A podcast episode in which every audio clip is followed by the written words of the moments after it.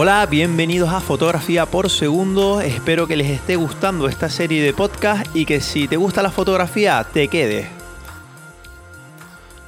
Hoy vamos a hablar sobre fotografía de paisaje.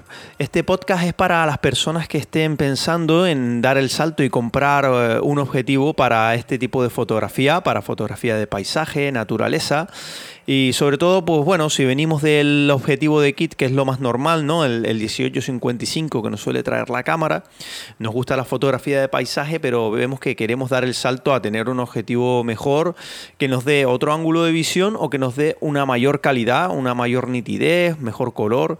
Y es verdad que con el objetivo de kit, pues podemos hacer grandes fotos, evidentemente, pero sí es verdad que en cuestiones técnicas, el objetivo a veces se queda un poquito corto, sobre todo en nitidez. El objetivo que trae la cámara pues es muy poco, muy poco nítido y cuando das el salto a comprar otro objetivo, aunque no sea el objetivo más caro del mundo, pero invertir un poquito, eh, sí que vamos a notar un gran resultado y un gran cambio en nuestra fotografía. De hecho, mucha gente piensa que cambiar la cámara es el, digamos, el, la opción, ¿no? Decir, oye, no, no tengo fotos nítidas, estoy notando que a nivel técnico mi fotografía le falta algo, esa chispa, tengo que comprarme otra cámara. Eh, a veces eso es un error. A veces la cámara es totalmente funcional, totalmente aceptable, pero lo que debemos a veces es invertir más en objetivos y a veces esto lo olvidamos. Hay que invertir más en lentes, sobre todo porque son eh, inversiones que a la larga nos van a servir.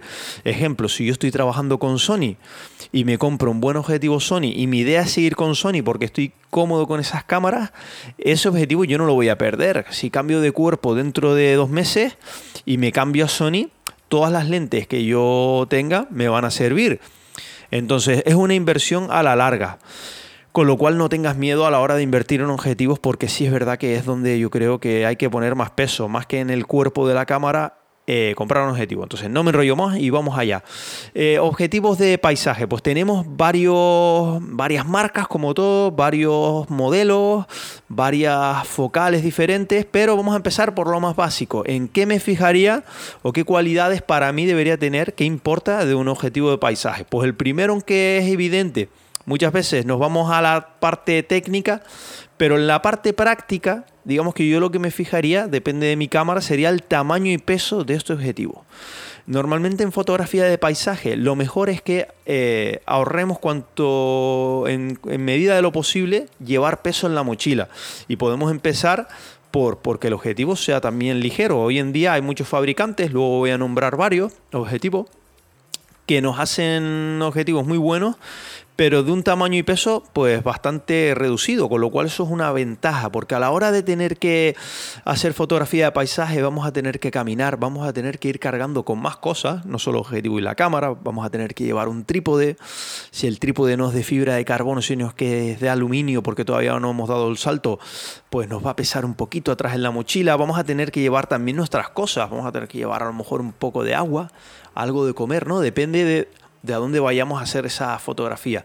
Entonces, cuanto más peso quitemos a la mochila, más cómodo vamos a estar y cuando lleguemos al sitio para hacer las fotos vamos a estar con ganas. Si vamos llevamos dos horas caminando y con un peso y dolor de espalda, probablemente lleguemos al sitio poco inspirados y lo que queramos es volver a casa, volver al coche y tirar la mochila, ¿no? Entonces, primer tip o truco, revisar eso cuando vayamos a elegir un objetivo u otro, qué tamaño y peso tiene y que vaya un poco adecuado este tamaño y peso con la cámara. Si estamos, por ejemplo, con una cámara sin espejos, tipo una Sony A7 o, cualquier otra marca, normalmente el cuerpo es bastante reducido y son cámaras que son ligeras. Pues intentar comprar un objetivo que esté optimizado para este tipo de cámaras que ya los hay. Antes es verdad que al principio, cuando empezaron a salir las sin espejo, había pocas opciones, pero ahora las marcas cada vez han ido optimizando los objetivos para estas cámaras, con lo cual son igual de ligeros casi que la cámara. Entonces es una comodidad.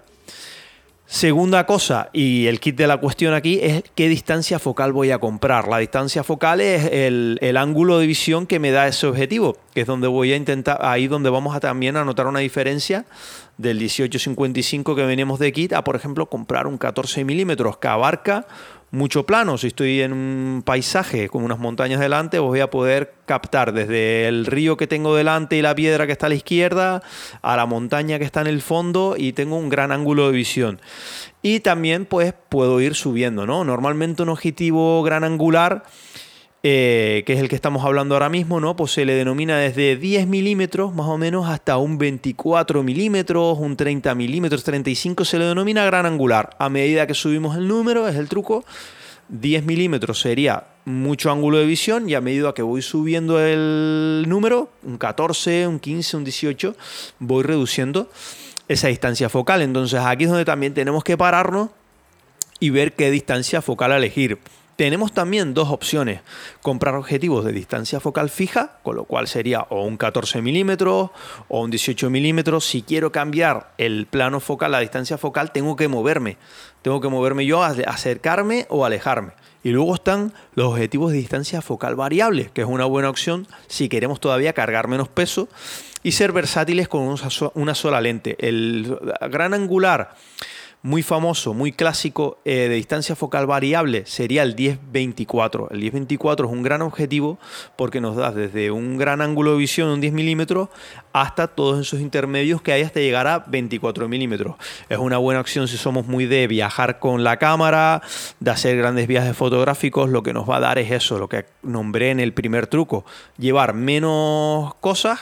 Con un solo objetivo puedo cubrir varios rangos de, de paisaje varios tipos de fotografía y no tengo que llevarme varios objetivos. Entonces esta es tu opción. Si es verdad que si no invertimos mucho en él, pues normalmente suelen ser un poquito menos nítidos, tener un poquito menos de calidad. Pero hoy en día la verdad que el mercado es bastante amplio y hay eh, objetivos con muy buen resultado sin tener que irnos a, sin pasar a lo mejor los 600 euros. Eso sería eh, hablando de gran angular. Voy a nombrar algunos. Eh, yo, por ejemplo, trabajo hace años con un Sanyan para Sony. Eh, un Sanyan 14 milímetros, pero el que viene es totalmente manual. Es la primera versión creo que sacaron. Tiene un diafragma hable a 2,8 y es totalmente manual. El objetivo, la verdad, que me encanta. Es un objetivo que a día de hoy lo podemos encontrar muy barato de segunda mano eh, y el precio oficial en algunas tiendas que le, que le, queda todavía, pues lo podemos encontrar a lo mejor por 350 euros, 320 euros. Es un gran objetivo. Si no nos importa enfocar en manual, da una nitidez impresionante abre a 2,8, que es otro factor que tenemos que tener en cuenta cuánto de luminoso es. Por ejemplo, si nos interesa la fotografía nocturna también o creemos que en un futuro eh, vamos a dedicarnos o, a meternos en la fotografía nocturna, ahí deberíamos mirar cuánto de luminoso es el objetivo, porque es verdad que en fotografía nocturna necesitamos que el objetivo abra, cuanto más abra el diafragma mejor. Entonces este objetivo que yo les estoy nombrando, que es el Sanyan 14 mm 2.8, totalmente manual, es una buena opción. Es barato, da un buen resultado, un objetivo robusto y, nos sirve para incluso fotografía nocturna. Esa sería una opción. Y luego está una marca que ahora mismo está trabajando muy bien, que son la marca La Ogua. La Ogua tiene una opción muy buena, pero ya nos vamos a otros precios. Pero bueno, si quieres invertir, es un 10-18 milímetros. No es tan luminoso como el Sanyan, pero habrá 4,5.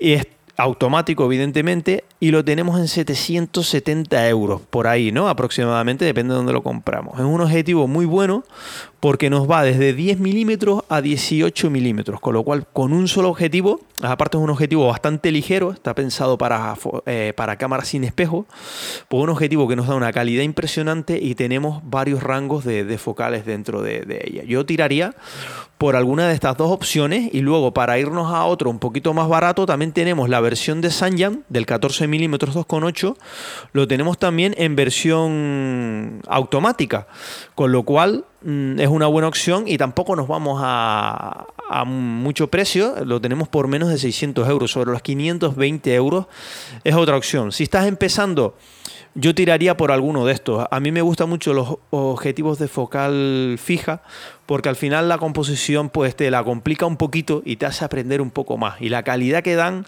sin tener que invertir tanto, creo que te dan un extra de nitidez y un extra de contraste de color que no te da alguno de focal variable barato. Ahí lo dejo, ¿no? Pero ya eso es el bolsillo de, de cada uno. Luego otro objetivo eh, que yo tendría en cuenta para fotografía de paisaje, que muchas veces es verdad que nos anclamos al gran angular, que es verdad que para mí es un obligado a tener la mochila, ¿no? De los que acabamos de hablar, tener alguno de ellos porque es verdad que es esencial, yo creo, para la fotografía de paisaje, nos da unos resultados impresionantes, sobre todo cuando metemos primeros planos en la imagen y demás, pues parece que está muy, muy cerca, lo que está lejos parece que está muy lejos, entonces la visión que nos da el gran angular es mm, brutal, entonces si nos gusta el paisaje, tendría un objetivo gran angular sí o sí. Pero el siguiente que yo creo que es obligado sería tener un pequeño teleobjetivo, un teleobjetivo. Porque este nos va a permitir, por ejemplo, hacer fotos de la luna, acercarnos en un paisaje, hacer fotos desde lejos de un paisaje que no podemos estar cerca, evidentemente. Por ejemplo, típicas fotos de montaña con una puesta de sol con un gran angular no vamos a poder hacer eso porque todo se ve hiper lejos, no tenemos esa distancia. Entonces un teleobjetivo es muy recomendable para paisajes porque nos va a dar eh, una visión que no, no, que no nos va a dar otro, otro objetivo.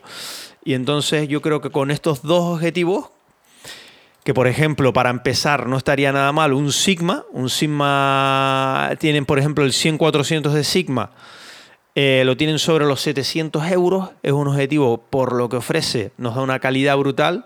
Y yo creo que para paisaje, con este kit de dos objetivos, ya sea un focal variable, un 10-18 o un 10-24, o si optamos por un focal fija, un 14 milímetros, y un teleobjetivo que puede ser el 100-400 que nombro, o un 70-300 o un 70-200, yo creo que con esos dos objetivos, para empezar, vamos a cubrir un montón de, de paisaje montón de imágenes y vamos a tener juego creativo para poder hacer diferentes tipos de fotografía.